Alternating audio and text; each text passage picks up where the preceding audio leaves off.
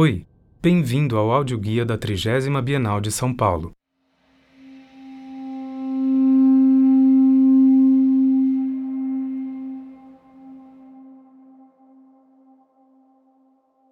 Continuando o eixo de obras definido na seção primeira como obras de espírito arquivológico, obras arquivo, obras linguagem, o visitante encontrará nesta seção vizinha aos linguagens abstratos e post-abstratos as obras de Tchinxie, Benet Rossel, Martin Legon, Thomas Zip, Ali Kasma, Eddie Hirose e Patrick Jolet.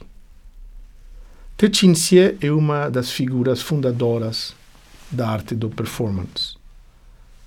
Artista que só produz cinco ações performáticas, cada uma de um ano de duração, nós oferecemos a documentação, o arquivo inteiro de uma destas One Year Performances, conhecida como a peça do relógio do tempo, o Time Clock Piece, durante a qual o artista marcou do dia 11 de abril de 1980 até o dia 11 de abril de 1981, cada hora, dia e noite, um cartão de marcagem de tempo laboral.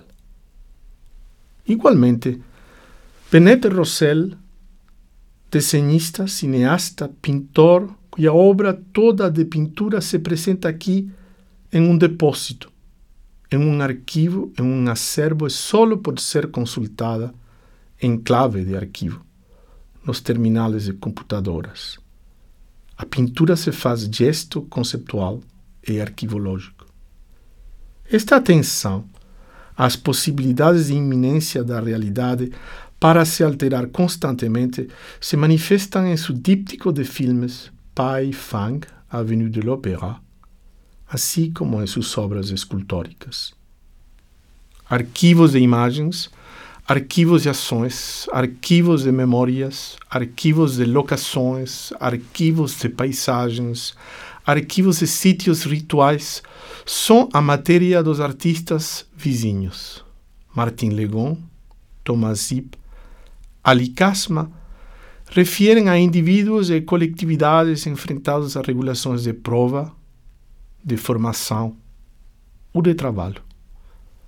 Retratos ausentes e presentes, silentes e eloquentes, onde a humanidade ordinária se oferece em seus trabalhos em seus dias.